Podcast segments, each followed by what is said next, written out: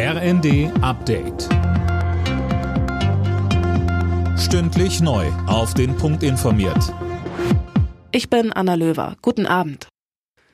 Angriffe mit Böllern auf Rettungsfahrzeuge, Einsatzkräfte und auch Passanten. Unter anderem in Berlin und Hamburg ist das in der Silvesternacht mehrfach passiert. Die Gewerkschaft der Polizei fordert jetzt Konsequenzen. Alena Triebold. Genau, und zwar ein Böllerverbot. Wir haben deutschlandweit gesehen, dass Pyrotechnik ganz gezielt als Waffe gegen Menschen eingesetzt wird. Das muss ein Ende haben, so der Berliner GdP-Landeschef Stefan W. Vor allem in den Großstädten hatten sich Polizei und Feuerwehr nach den zwei ruhigeren Jahren nochmal verstärkt und auch mit deutlich mehr Einsätzen gerechnet. Die GdP Berlin spricht allerdings von einer erschreckenden Intensität. Reisende aus China müssen vorerst in Deutschland wohl keine verschärften Corona-Kontrollen befürchten. Die Ampelkoalition lehnt Einreisebeschränkungen ab. Da in China aber momentan Millionen Menschen an Corona erkranken, sei es wichtig, die Lage zu beobachten und dann gegebenenfalls zu reagieren, sagte SPD-Gesundheitsexpertin Behrens der Welt.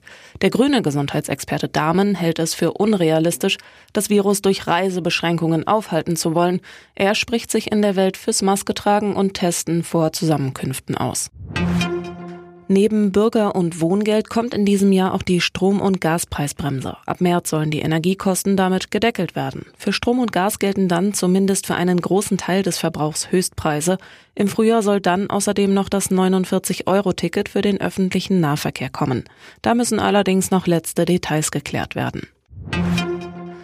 Das auch bei vielen Deutschen beliebte Urlaubsland Kroatien hat mit dem Jahreswechsel den Euro eingeführt. Die europäische Gemeinschaftswährung löst damit die bisherige Währung Kuna ab.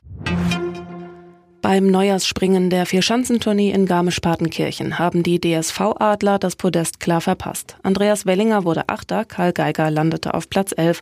Gewinnen konnte wie schon in Oberstdorf der Norweger Halvor Egner Graneröd vor Angela Nischek aus Slowenien und David Kubacki aus Polen. Alle Nachrichten auf rnd.de